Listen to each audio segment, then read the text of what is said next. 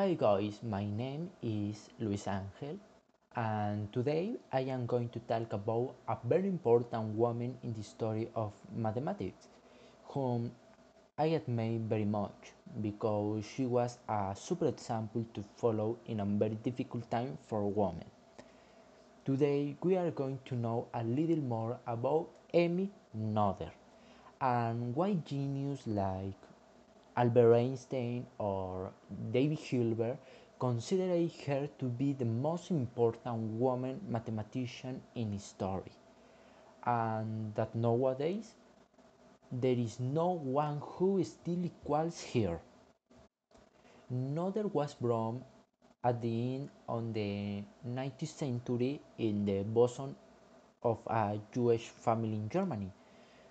From here she already faced two really strong problems for that time. The first one being a woman, since at the time in history, women were very much denigrated in the academic and scientific field.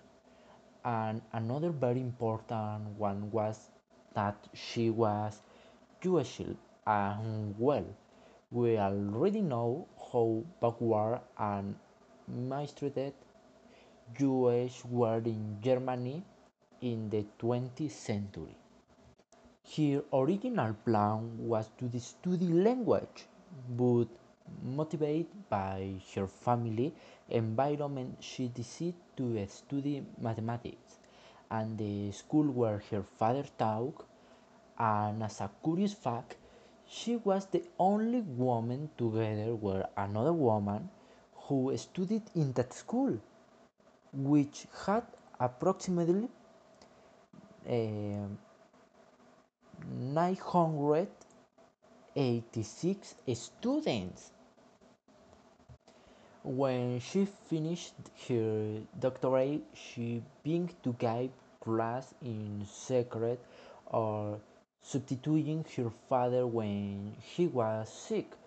Uh, seeing her great talent and ability in mathematics, she was invited to give class in the Göttingen, um, important school in Germany, where the best mathematicians of the time were to be found.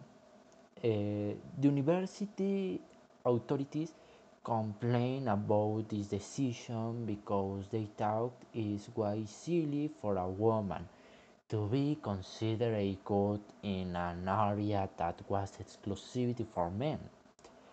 And my goodness, she had to stay for years under a male name. Suffering from the sexist ideas of the time, uh, having to pass herself as a man, not having a salary for many years, and being judged for the Jewish descent, Noether managed to earn her place in the world of science of the time with great merit, making great contribution to the physics that was being developed at that time, such as the theory of relativity, which was when they met Einstein and the physics of elementary particles. Speaking with names, he contributed the value theory of conservation of energy with the framework of general relativity, considered one of the most beautiful theories in the world of science, since it solves in a simple way a very complex problem. But how simple from mathematician because for mortals that simple is a really headache.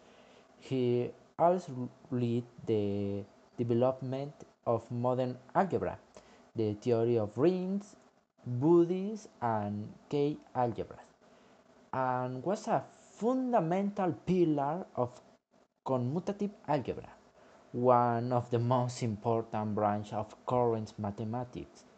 He was truly brilliant.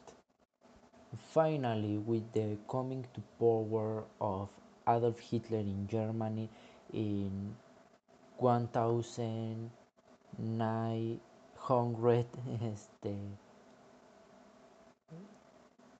33 eh, Noether had to escape and emigrate to the United States, where she died in